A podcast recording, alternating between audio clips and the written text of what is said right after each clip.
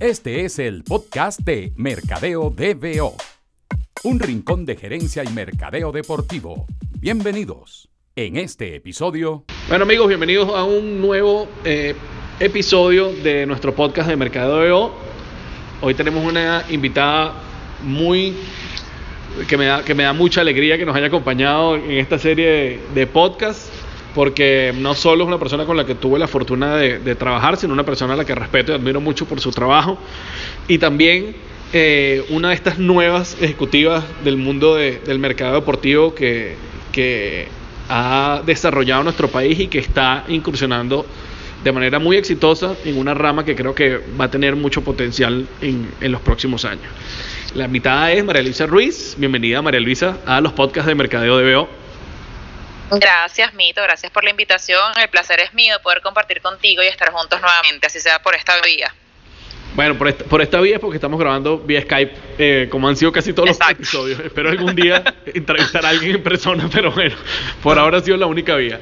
Bueno, Marilisa, cuéntanos, ¿cuál es tu primer recuerdo deportivo? Wow, mi primer recuerdo deportivo sin duda es ir al estadio, al estadio universitario de los Leones del Caracas mi papá se ha encargado de inculcarme los deportes y desde niña, desde muy pequeña, eh, todo lo que octubre a febrero vivía metida en el estadio universitario. Incluso me acuerdo que chiquita me iba al colegio con mi camisa del Caracas, con mi morral del León y de ahí me iba al hospital de clínicas Caracas porque mi papá es médico. Mi papá se a comprar las entradas al mediodía, imagínate, hacer la cola. Yo me llegaba a la clínica y de ahí nos íbamos a los Caracas Magallanes. Entonces ese creo que es mi primer recuerdo deportivo de, empezó la pasión por los deportes, por decirlo así. ¿Y recuerdas específicamente cuál, cuál fue el primer partido al que fuiste con tu papá? No, no, así el primero no, pero anécdotas en el estadio hay miles. Creo haber tenido la oportunidad de haber visto a Bob Abreu, eh, Roger Cedeño, Omar Vizquel, eh, al mismo Andrés Galarraga jugar con el uniforme de los Leones del Caracas, creo que es algo que siempre voy a tener muy presente, así como celebrar los campeonatos de, eh, ganados por el Caracas, ¿no? Salir del estadio, ir a hacer caravana por las Mercedes. Creo que, que todas esas cosas han sido importantes y que me han llevado a estar en este mundo del deporte. ¿Y qué crees tú, eso, esas primeras visitas, como cuentas con tu papá, esos, recuerdos de, ir con tu morral de, los Leones del Caracas y con tu gorra al colegio y después tener ese punto de encuentro con tu papá en el estadio? Eh, ¿Crees que eso influenció tu interés de, de ya muchos años después como parte de tu desarrollo profesional, buscar la manera de, entrar al deporte como, como parte de, tu trabajo. Sí, totalmente. Yo tuve eh, un momento, bueno, para que sepa, mi, mi pobre padre es el único varón entre puras hermanas. Tuvo puras hijas hembras y ahora tiene dos nietas, así que el pobre está bastante abandonado en este mundo y siempre buscó, está rodeado de mujeres, ¿no? El harem. Entonces ha buscado en mí, creo que consiguió mucho el refugio, bueno, en las tres, en realidad las tres nos gusta mucho el deporte, pero particularmente a mí es algo, una afinidad que compartimos muchísimo y que poco a poco me fui dando la tarea de conocer los deportes, ¿no? Yo no solamente veía béisbol, sino en la casa veíamos golf, veíamos las grandes ligas, veíamos NBA, veíamos fútbol, es decir, había un solo televisor en la casa, así que si mi papá quería ver golf, había que verlo. Si nosotros queríamos ver Dawson's Creek, había que verlo también. Entonces, creo que eso fue parte importante en todo este interés por el mundo deportivo y ya un poco grande empiezo a ver qué rama me gusta, ¿no? Siempre supe que quería ser comunicadora social, pero me inclinaba mucho hacia lo que era el fashion marketing o el sports marketing, por decirlo así. Y bueno, entre una cosa y otra se me dio la oportunidad de, incursionar en el mundo deportivo y, aquí me quedé y estoy totalmente encantada con lo que hago. Claro, pero tú empezaste, entiendo, una de tus primeras experiencias laborales fue trabajando en un, en un diario, ¿verdad? En la parte de ventas, si no recuerdo mal, en el Diario Nacional, en Caracas. ¿Y eh, en qué momento de, de esa primera experiencia profesional te das cuenta de, no, bueno, mira, yo tengo dos intereses, por un lado tengo el fashion marketing, por el otro lado tengo sport marketing, yo tengo que buscar eh, la manera de que esta plataforma que tengo en el diario me sirva para, para encontrar una oportunidad en alguna de estas dos áreas. Sí, eso fue bastante interesante. Yo entré a trabajar de pasante en Mercado del Anunciante en el Diario Nacional. estuve un año, luego de haber estado un año trabajando como pasante, me voy y me vuelven a llamar para ya ofrecerme un puesto fijo dentro. Eh, de la corporación, pero ya como asesora de negocios, que en ese caso era ventas. Yo todavía estaba estudiando en la universidad, estaba, si no me equivoco, en séptimo semestre. Estuve un año trabajando en ventas, una experiencia increíble, crecí muchísimo, pero casualmente por una amiga eh, me llama y me dice, Chama, se está abriendo un cupo eh, de pasante en Mercado Deportivo en Polar. Ella sabe que a mí me gustaba el tema de los deportes y me dijo, tú eres la persona ideal para eso, ¿por qué no aplicas? Para mí fue un poco complicado decir, bueno, yo estoy en un puesto fijo, eh, estoy ganando dinero, eh, ya estoy en otra liga, volver a ser pasante. Sin embargo, trabajar en empresas polar, así como trabajar en el Nacional, era, era un sueño y obviamente era mucho peso a nivel curricular y me iba a brindar la oportunidad de, de quemar esta etapa que quería en el deporte, ¿no? Y saber realmente si era lo que me gustaba. Así que me aventuré y así fue como te conocí a ti, Mito, que me contrataste. Y, y bueno, empezó una linda carrera en Empresas Polar, siete años que, me formaron, eh, súper agradecida con la corporación, con Carlos Martínez, quien fue mi jefe en ese momento, y a todo el equipo de trabajo que nos acompañó durante ese tiempo, porque aprendí muchísimas cosas, sobre todo ya lo que es el trabajo en campo, todo lo que está detrás de ese logo, de esa valla, de ese atleta, de ese equipo. Hay una cantidad de cosas que la gente no ve para cuando tú vayas al estadio disfrutes de, de un buen espectáculo. Entonces, ese fue el momento de quiebre y aquí me quedé y definitivamente es lo que me quiero dedicar. Y hay, hay, una cosa muy curiosa ahí lo que, de lo que nos acabas de comentar, Maralicia. Tú ya tenías un trabajo fijo, ¿verdad? Pero la disposición de seguir en ese momento lo que, lo que empezabas a explorar como tu pasión te llevó a tomar la decisión de, bueno, abandono este trabajo en el que ya tengo un salario y me voy como pasante a perseguir esta oportunidad porque, porque creo que es lo que más me gusta. Este podcast probablemente lo va a escuchar, me, lo van a escuchar muchos eh, estudiantes que están interesados en, en, el área. Y tú, como yo, pertenecimos a, a, a, dos generaciones distintas de edad, pero similares en algo, que es que no tuvimos la oportunidad de formarnos específicamente en algo relacionado al deporte. Todas estas maestrías, cursos, diplomados, etcétera, que existen ahora, eh, en la época en la que nosotros eh, salimos de la universidad no existían y por lo tanto eh, fue una, un tema más pasional que otra cosa. Háblanos de eso, o sea, ¿qué consejo podrías darle tú a una persona que se está grabando ahorita en la universidad y tiene esa inclinación por el deporte en términos de, de, perseguir esa pasión? Mira, lo primero es que no tengan miedo a empezar desde abajo. Yo pienso que algo que pasa mucho con la generación de hoy en día es que quieren salir y ya ser jefe, ya ser gerente, ya ser dueño, ¿no? Esto es un proceso de formación. Yo particularmente vengo de la UCB, la Universidad Central de Venezuela, y si te voy a ser 100% sincera, mercadeo lo vi simplemente en teoría. Nunca me explicaron a fondo lo que era el mundo del mercadeo y realmente yo todo lo aprendí ejerciendo. Eh, creo que esa es la mayor escuela, ¿no? Que tú puedas potenciar tus conocimientos que te dan en, la universidad una vez que estás eh, en el trabajo. Si quieres trabajar en este mundo del deporte, tienes que empezar desde abajo, escuchar muy bien a las personas que, que, que, te contratan o que están por encima de ti, que al final se convierten en tus mentores, porque si sales queriendo o diciendo que te las sabes todas, vas a pelar mucho. vas a pelar mucho realmente, porque hay una cantidad de cosas detrás que no se imaginan y que realmente se eh, aprenden trabajando y sudando y trabajar en el mundo del deporte es exigente es un, no sabes, mito, es algo que no tiene horario, no tiene ni, eh, pues entras a las 8 a tu oficina, pero sales a las 12 de la noche, o a veces hasta el día siguiente, dependiendo de lo que te toque hacer. Entonces, es tener esa apertura, esa flexibilidad, es mucho sacrificio, pero sin duda es muy reconfortante. Entonces, ese sería mi, mi mayor consejo, que hay que empezar desde abajo, que hay que escuchar y que lo mejor se aprende es ejerciendo. Y si, está, y si te gusta y estás empezando la universidad, busca pasantías desde chamo. La carrera de comunicador social, creo que administración y aquellas afines que, te puedan involucrar en el mundo del deporte te permiten muchas veces empezar a trabajar desde chamo. Y yo creo que eso es lo más importante. Más allá de la remuneración económica, es buscar todo el, conocimiento que puedas absorber de estas grandes empresas, de estos grandes equipos. Ahorita en Venezuela hay una movida muy interesante a nivel deportivo. Los equipos quieren profesionalizarse, quieren subir el nivel y esas son cosas que hay que aprovechar. Tienen muchas más oportunidades las que tú y yo tuvimos hace tiempo cuando arrancamos en esto. Sí, totalmente. Entonces eso sería otro consejo. María Alicia, llegas a Empresas Polar, eh, tomas esa oportunidad eh, como pasante y te ves en, metido en el ojo del huracán. ¿no? Metida en el ojo del huracán porque, bueno, la, la gerencia de mercado deportivo de Empresas Polar, sobre todo en esos años, eh, en los que tú llegaste estaba en uno de sus en uno de sus momentos más álgidos en temas de cantidad de patrocinios, eh, de patrocinados, equipos, ligas, etcétera, etcétera. ¿Cuál fue el, la primera experiencia en, en, en ese trabajo en que tú dijiste, wow, esto era lo que yo estaba buscando? Yo creo que el primer momento, bueno, desde el día uno que tú llegas a, esa oficina y, empiezas a, compartir con el equipo de trabajo, empiezas a trabajar de la mano con, con Carlos y te das cuenta del monstruo que, que es eso, ya de uno te, te, abruma, ¿no? Pero yo creo que el momento así que yo dije, esto es, fue cuando tuvimos la oportunidad de la serie del Caribe en Margarita. Este, yo era pasante todavía eh, en ese momento, tenía apenas dos, tres meses en la, en la gerencia y pude ir a acompañar al equipo en Margarita y tú te das cuenta primero el nivel de acceso que tienes, el nivel de responsabilidad y tú dices, esto es otra cosa. Eh, de verdad que eso a mí me, me sirvió muchísimo de aprendizaje.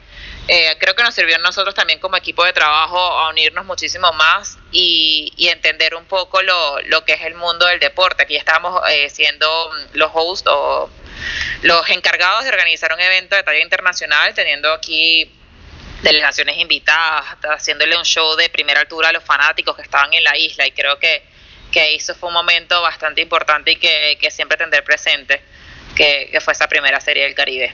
Y un, momento complicado, Marelicio, todos sabemos que, como tú estabas comentando, esta es, un, es una un sector, un área de trabajo en el que hay muchísimos sacrificios de horarios, de, de, días continuos de trabajo, de muchísima exigencia. Un momento en el que se te presentó un reto clave, un reto importante eh, por su dificultad. Yo creo que organizar los campamentos PAN del Real Madrid o los campamentos del Real Madrid, porque pasaron por varias marcas antes de establecerse como PAN, fue un reto para todos, ¿no? Especialmente el primero. Creo que ese fue un aprendizaje para toda la gerencia en general, donde nos dimos cuenta, wow, del poder de convocatoria que teníamos y sobrepasamos eh, todas las expectativas, incluso recuerdo que fue en San Joaquín, habían colas desde la una de la mañana, gente haciendo colas fuera de las instalaciones y cuando llegamos realmente se nos estaba escapando de las manos. Y fue un momento muy duro para todos porque nosotros no estábamos acostumbrados a hacer algo promedio o algo que tuviera algún tipo de crítica. Todo lo nos, nosotros es excelente y estábamos por encima del promedio.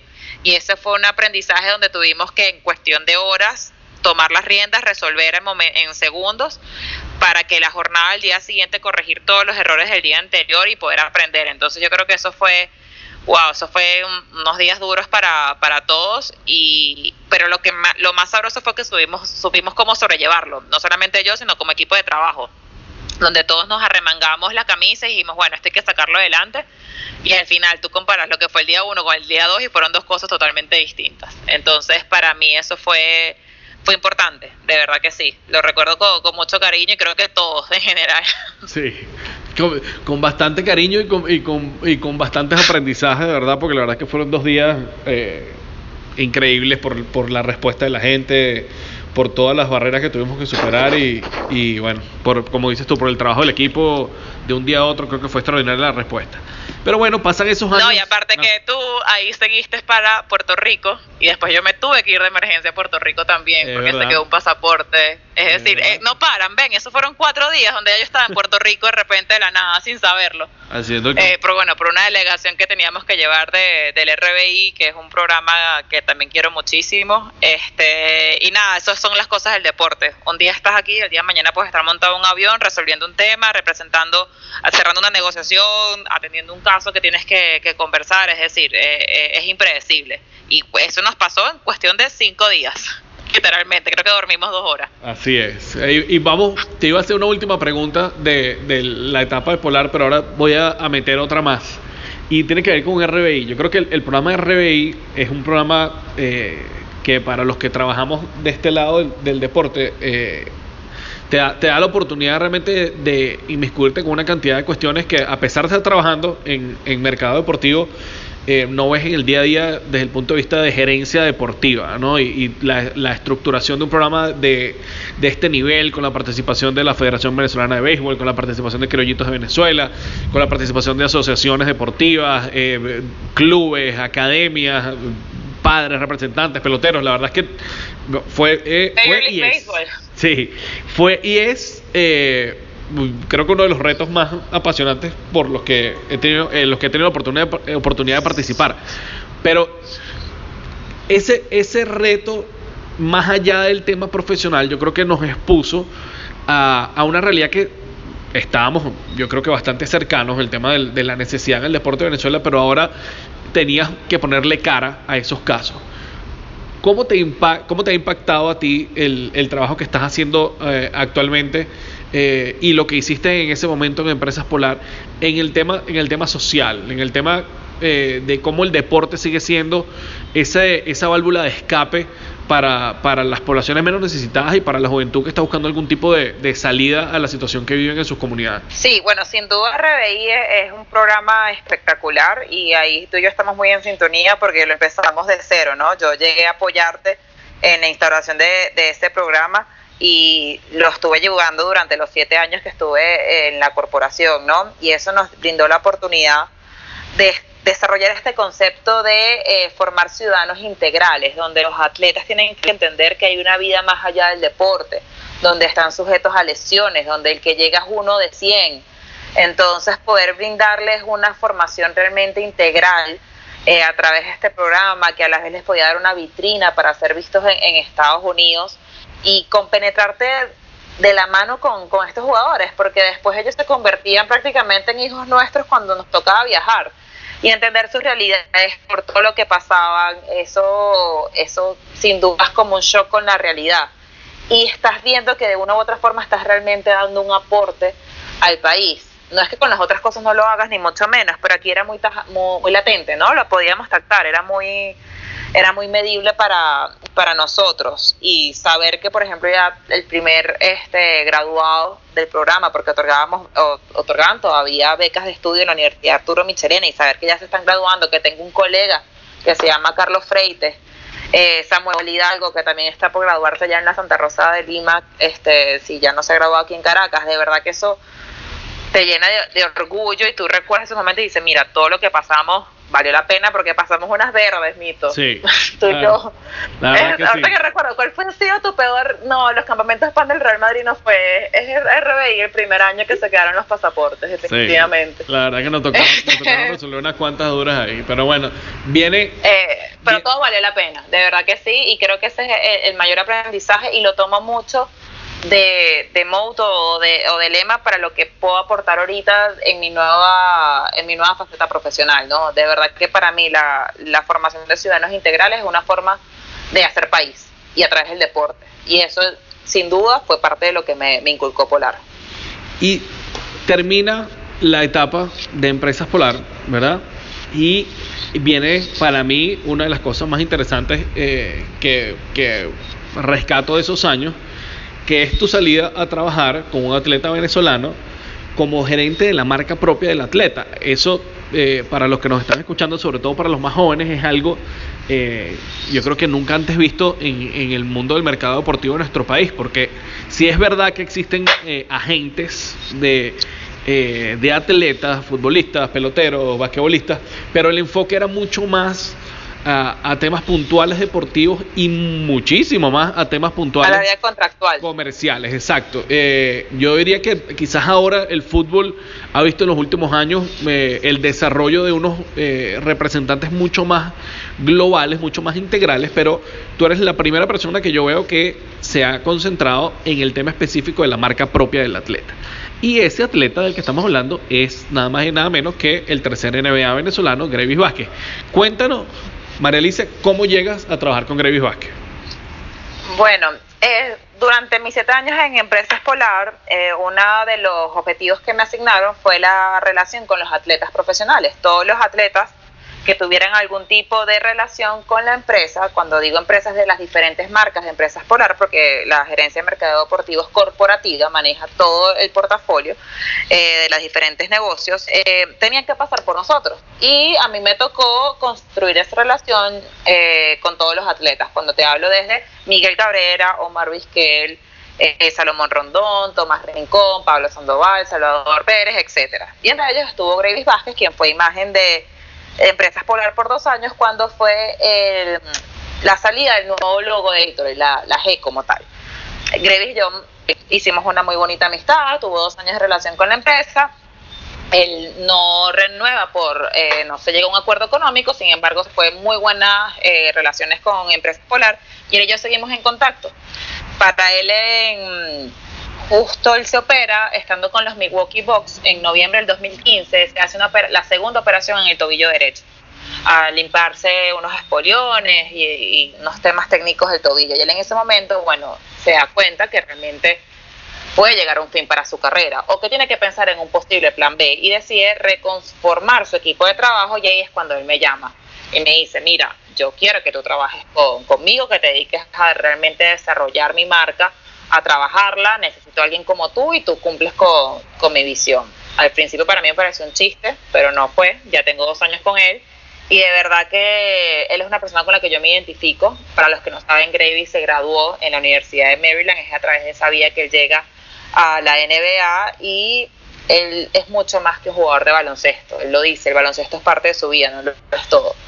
Entonces, eh, de verdad que comulgo mucho con, con su filosofía y me pareció el ensayo perfecto para yo incursionar en este mundo un poco independiente y desarrollar la imagen de los atletas, que ciertamente se me dio muy bien durante lo, mi tiempo en Polar. Y, y, es algo que realmente me tiene fascinada. Ha sido, wow, con susto, dejar Polar no es fácil para nadie.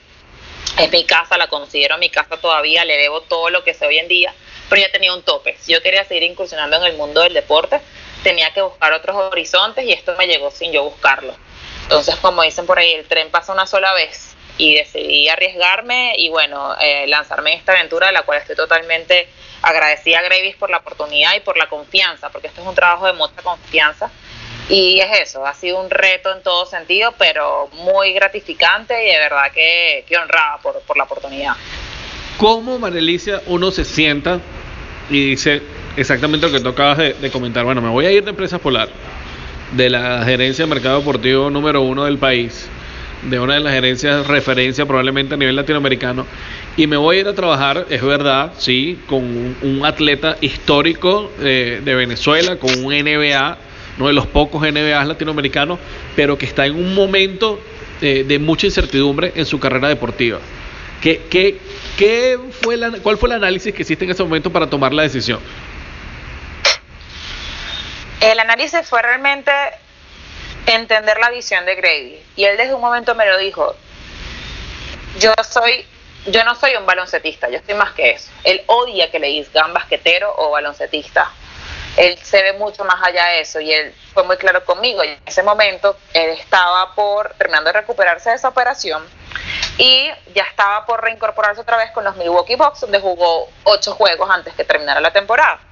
Y empezamos a hacer todo un plan y bueno, estaba a ir a las Olimpiadas de Río, estaba a firmar su contrato con la agencia libre y todo sonaba muy bonito. Íbamos a firmar un contrato de un año para luego firmar un contrato multianual, etcétera. Eh, y bueno, todo, todo eso sonó bastante interesante, pero lo que más me llamó la atención era su visión de hacer algo más y de no conformarse con ser un simple jugador de baloncesto. Entonces eso te da a ti una, una gama de acción bastante interesante donde tú puedes poner a, a prueba tu conocimiento y tu guía eh, y así fue que tomé la decisión. Realmente sabía que era una apuesta. Mucha gente dudó de que si nos iba a ir bien o nos iba a ir bien, porque bueno, nuevamente como tú le dijiste, Mito, que haya una mujer detrás de una figura así no es común. Y por eso es importante explicar un poquito mi rol. Y yo no compito con el agente. En el equipo de trabajo, como en la cabecera de Gravis, está su agente, que es Jason Glushon, que es Glushon Agency en Estados Unidos. Luego tienes a su business manager, que es Ephraim Knight, que es Knight Management, que está en Estados Unidos. Luego vengo yo, que me encargo netamente de imagen y marketing. Esto quiere decir que los tres tenemos que trabajar muy de la mano. Yo llego a un acuerdo con un patrocinante, con alguien que quiera hacer alguna actividad con Gravis, me volteo al business manager, llegamos a un acuerdo y yo sigo siendo la cara. Es decir, aquí no se están pisando ninguna de las mangueras y esto es un mundo de hombres, por eso lo, lo digo así, ¿no? Y me ha tocado ganarme, ganarme mi puesto, por eso es lo, lo, bonito de este reto. Entender que cada uno tiene su espacio y cada uno tiene su, su margen de acción y lo que hacemos es yo simplemente enfocarme netamente en la imagen de Gravis y cómo la podemos potenciar no solamente como el atleta venezolano, el tercer NBA, sino con sus diferentes facetas en las que él está incursionando ahorita. Precisamente Entonces, de, eso, de eso te quería preguntar, Alicia, ¿cómo, ¿cómo posiciona uno a un atleta que no está jugando. Porque cuando tú tienes un atleta que, que está en, un momento probablemente de madurez de su carrera deportiva eh, el tema de los logros deportivos, tal cual como pasa con los equipos, eh, es determinante en términos de exposición, en términos de, alcance. Eh, creo que es lógico, ¿no? ¿Cómo trabaja uno la imagen de un atleta? ¿Cómo posiciona un atleta que, que, tiene dos años sin jugar? Eso ha sido también un reto, pero un reto muy interesante de, llevarlo a cabo, ¿no? Y aquí ha jugado un rol fundamental la Fundación Gravis Vázquez. Eh, la fundación nace en febrero del 2016 y, y, la estrenamos con este gran evento que llamado el Campamento de los 24 que realizamos en Caracas, en la Plaza Alfredo Sadel, donde convertimos una plaza en un recinto de básquet por tres días con el apoyo de la NBA y el programa NBA Cares.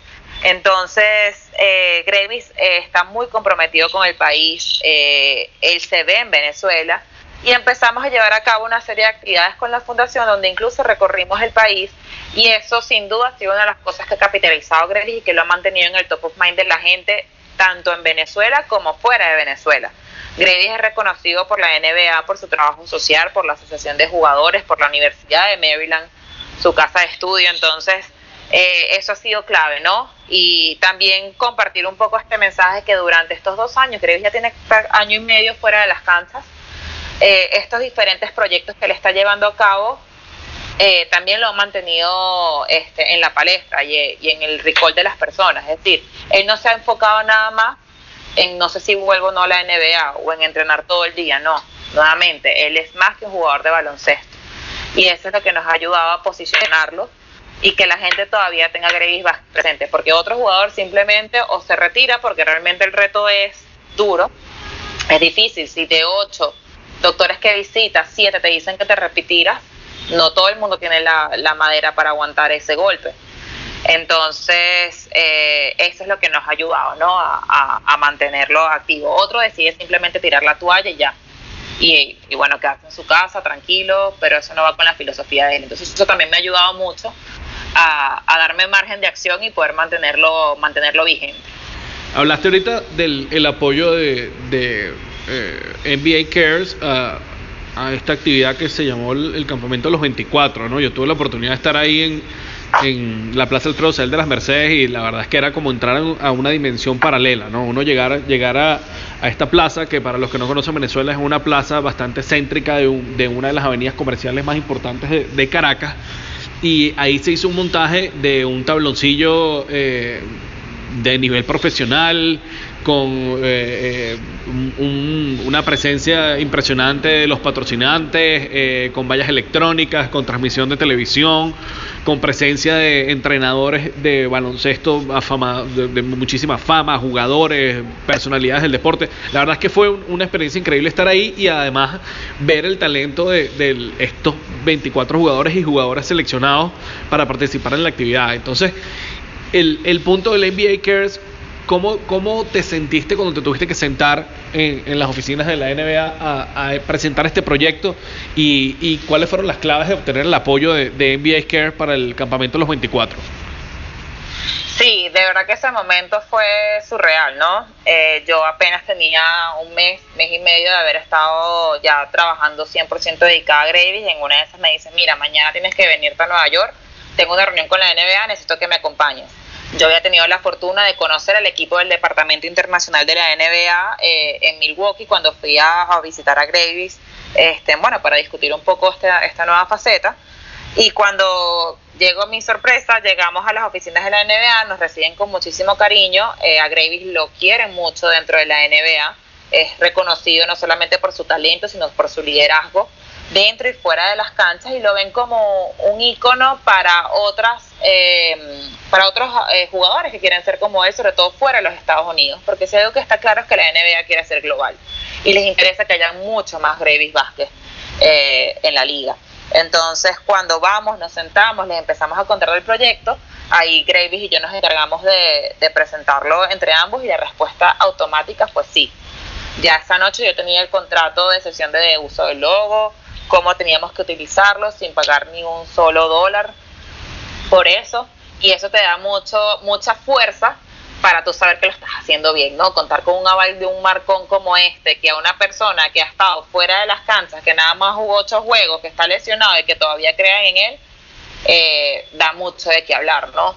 creo que muchos atletas quisieran tener el, el recall que tiene Gravis dentro de la organización de la NBA y eso es algo que usamos a, nuestro favor en todo momento.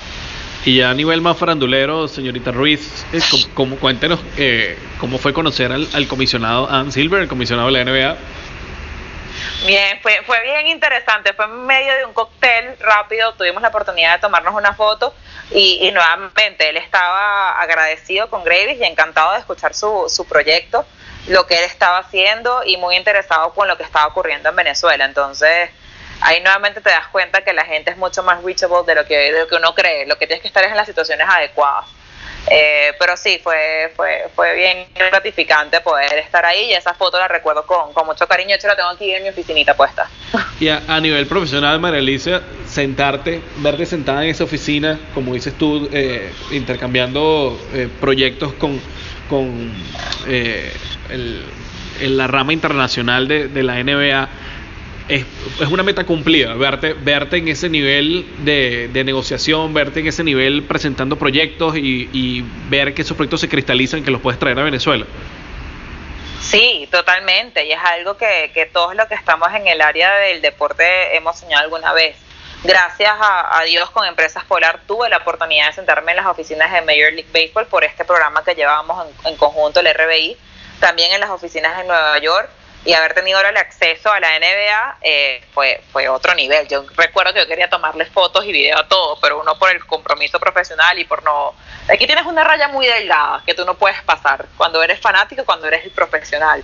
Entonces, eso siempre ha sido como mi, mi lema en mi trabajo. Yo podría estar en el sitio más espectacular del mundo, pero si yo estoy trabajando, en ningún momento puedo mostrar debilidad al ser fanática, pero por dentro yo quería tomar 10.000 fotos y hacer mil historias en Instagram y mandárselas a todos mis amigos, pero realmente no podía, ¿no? Eh, la foto que tengo es casualmente que sin el ascensor y porque Gravis me la pide, eh, porque si no yo creo que yo ni la foto la tuviera. Pero son recuerdos que uno se lleva consigo que están, están muy, muy, muy, muy vivos en mi mente y sin duda eh, estar ahí y sobre todo que después poder ir, seguir yendo sin Gravis. Yo, es tanta la buena relación que tenemos y tan buena, tan, tan es querido Gravis que yo voy ahorita a Nueva York a cosas de trabajo sin Gravis y ellos me reciben con las puertas abiertas. Y te estoy hablando que es del Departamento Internacional, con la VP. Y ellos con todo gusto te contestan los correos, te abren las puertas, quieren escuchar tus proyectos. Entonces eso quiere decir que algo bueno estamos haciendo. Y hay dos cosas más que quiero eh, hablar de, tu trabajo con, con Gravis eh, y que son súper interesantes. la primera es eh, la designación de, de Gravis como embajador de UNICEF, perdón, o de la ONU, de UNICEF, ¿verdad? No, de las Naciones Unidas. De las Naciones Unidas. De las Naciones Unidas y el trabajo que ha hecho Gravis de la mano de las Naciones Unidas en nuestro país. Háblanos un poquito de, de eso. Mira, para mí eso es uno de los grandes logros que tengo durante estos dos años con Gravis, porque eso es a lo que nosotros queremos llegar, ¿no? Gravis es la primera persona eh, que tiene la designación de ser vocero de los Objetivos de Desarrollo Sostenible de las Naciones Unidas a nivel mundial. Esto es un proyecto piloto que arrancó con el equipo de aquí a Venezuela que estaban buscando cómo podían hacer más cercanos los Objetivos de Desarrollo Sostenible, que son las metas para el año 2030, ¿no? Los, todos los Estados miembros se pusieron de acuerdo en cumplir estas 17 metas para ese año para reducir desigualdades, eh, una educación de calidad, ecosistema, etcétera, una cantidad de cosas, ¿no? Y que hayan pensado en Gravis para que él sea la imagen de esta campaña, que es netamente para Venezuela, es algo que nos llena de muchísimo orgullo, porque oye, nuevamente, algo bueno estás haciendo, ¿no? Y nos ha brindado la oportunidad de construir país nuevamente, que creo que es lo mucho que necesita eh, Venezuela en estos momentos.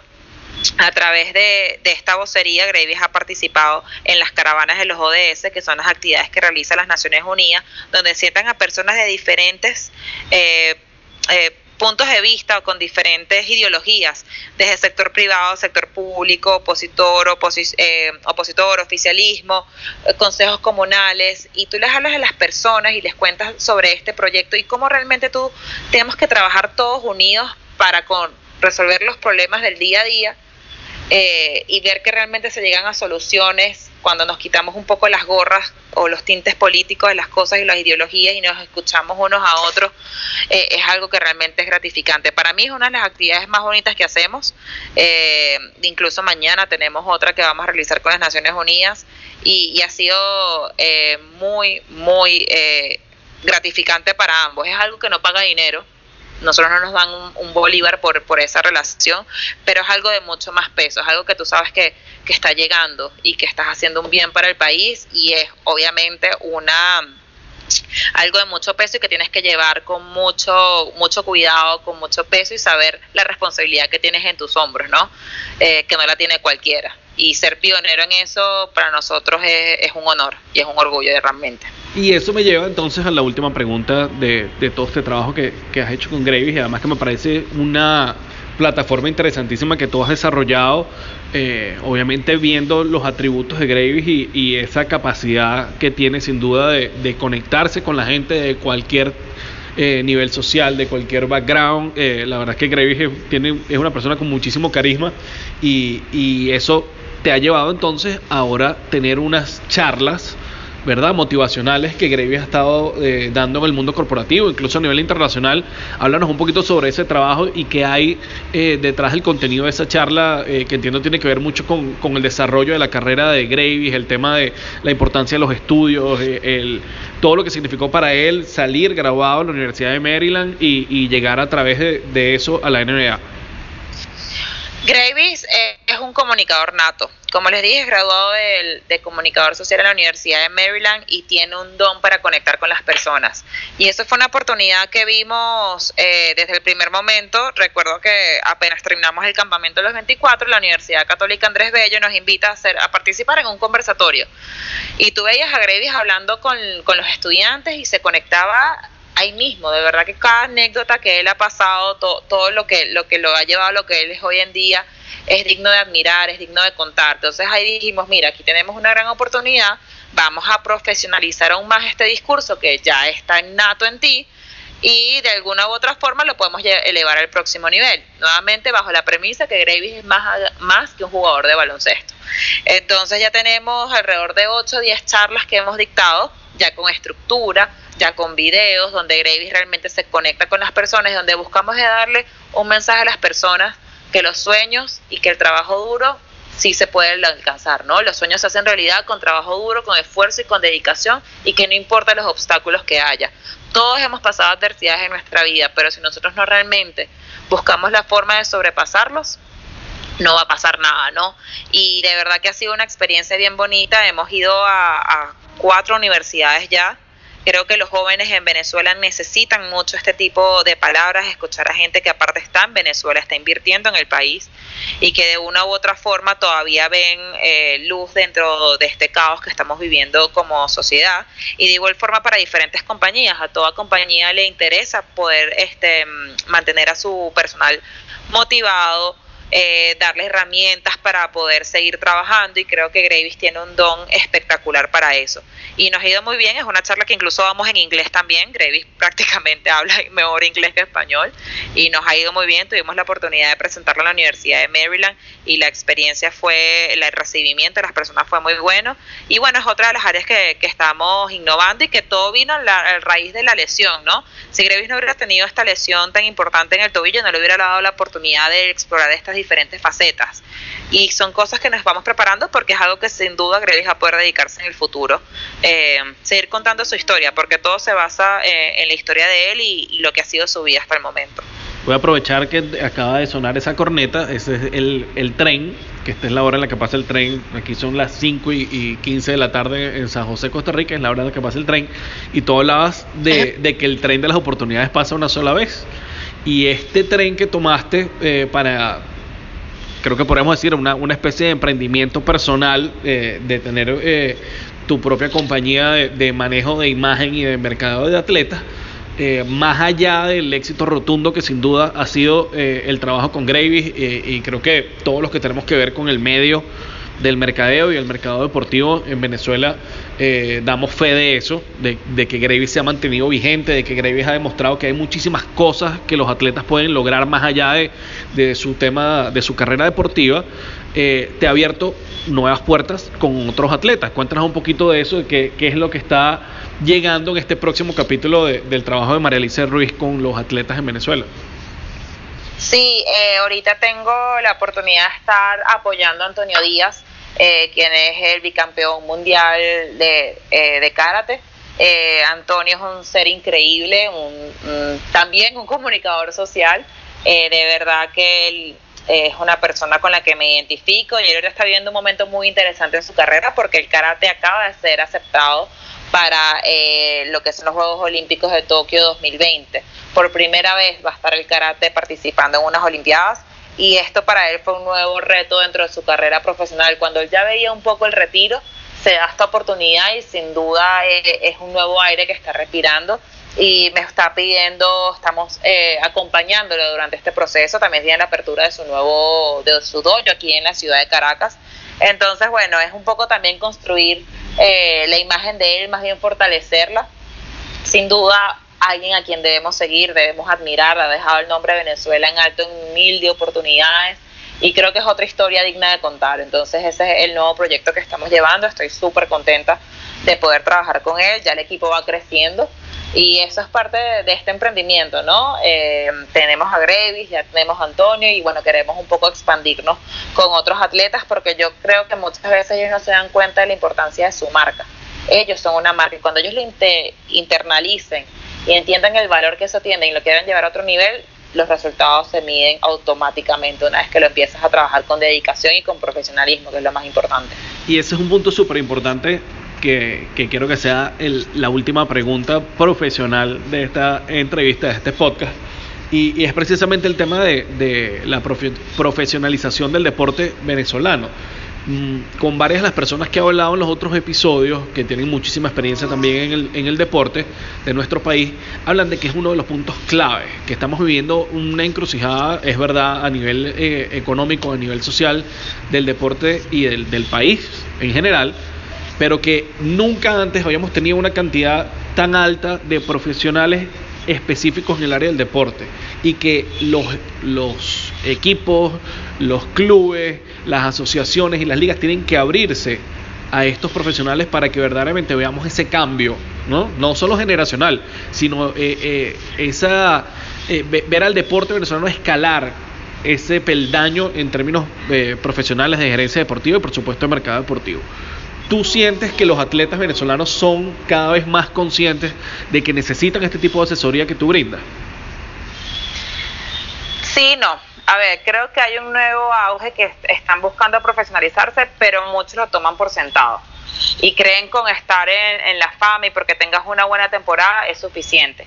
Y lo que ellos no entienden es lo que pasa después que termina una temporada o después que tu carrera termina o tan sencillo que te llega una lesión, como fue en el caso de Gravy, que tú estás a tu 100% y de repente te desconectan y se apagó la luz. ¿Y ahora qué haces, no? Eh, tú tienes que estar preparado para todo, todo ese momento. Eh, creo que sobre todo en el fútbol eh, se está viendo que, que, están buscando un poco más el tema de asesoría y entienden lo valioso que es su marca. Pero creo que en disciplinas como el, el béisbol e incluso en el baloncesto, todavía no lo toman por sentado sobre todo en el béisbol. Yo creo que nuestras grandes figuras tienen grandes oportunidades y a veces por, por quedarse ahí, por no ver más allá o por estar en esa zona de confort, no ven las grandes cosas que pueden realizar. Bueno, entonces vamos a terminar, María Alicia, esta entrevista, este podcast, con un cuestionario muy cortito que eh, me encanta que lo hace Sean Callanan en su podcast que se llama Sports Geek y que bueno, no nos estamos fusilando, pero que creo que es una muy buena manera de, terminar eh, este episodio. Un, un momento deportivo inolvidable para María Alicia como fanática. Eh, como fanática eh, haber estado en la Serie Mundial de los Medias Rojas de Boston y haber llevado a mi papá. Ok, un momento inolvidable para María Alicia, un momento deportivo inolvidable para María Alicia como gerente deportivo. Haber estado en la reunión de la NBA, sin duda, conocer a la, a la NBA. ¿Y un deportista venezolano, Marelicia? Aparte de Gravis, para que no haya tema, eh, Omar Vizquel. Omar Vizquel. Perfecto. Y finalmente, eh, como te dije hace unos minutos, este podcast eh, creo que lo va a escuchar muchísima gente relacionada con el mundo deportivo, pero muchísimos eh, chamos y chamas interesados en, dedicarse al mundo del deporte, al mundo de la gerencia deportiva, al mundo del mercado deportivo. Un mensaje para todos esos chamos que, y chamas que están interesados en incursionar en el mundo de la gerencia deportiva que trabajen duro, de verdad que es un mundo fascinante, eh, de verdad que trae muy bonitas recompensas, se trabaja duro, con esfuerzo, con dedicación y estar dispuestos a todo. Creo que trabajar en este mundo tienes que ser todoterreno, eh, saber que empezar desde abajo no está mal, que es más bien es la forma correcta de, de aprender eh, sobre esto y, y sin duda si tú me preguntas a mí, si yo echara para atrás, como yo me he formado en el deporte, si quisiera haberlo hecho de una forma distinta, te diría que no creo que fue la, la mejor forma y que aprovechen esta ola porque las oportunidades que se están abriendo ahorita no las tuvimos nosotros en nuestro momento. Entonces tienen muchas más oportunidades donde aprender y donde empezar a ejercer la profesión desde muy corta edad. Entonces ese sería mi mayor consejo y que más allá que las cosas te salgan mal, tranquilo, todo al final se resuelve. Lo digo en experiencia propia, todo tiene solución y, bueno, estar pilas para poder resolver los imprevistos de última hora, que eso siempre van a ocurrir. No se frustren por esos momentos, porque van a tener miles. Pero eso es al final lo que te da a ti la madurez y, la forma de poder seguir mejorando en el futuro. ¿Cómo son tus redes sociales, Marelicia, para que la gente que está escuchando el podcast te pueda seguir? Mis redes son mariruiste.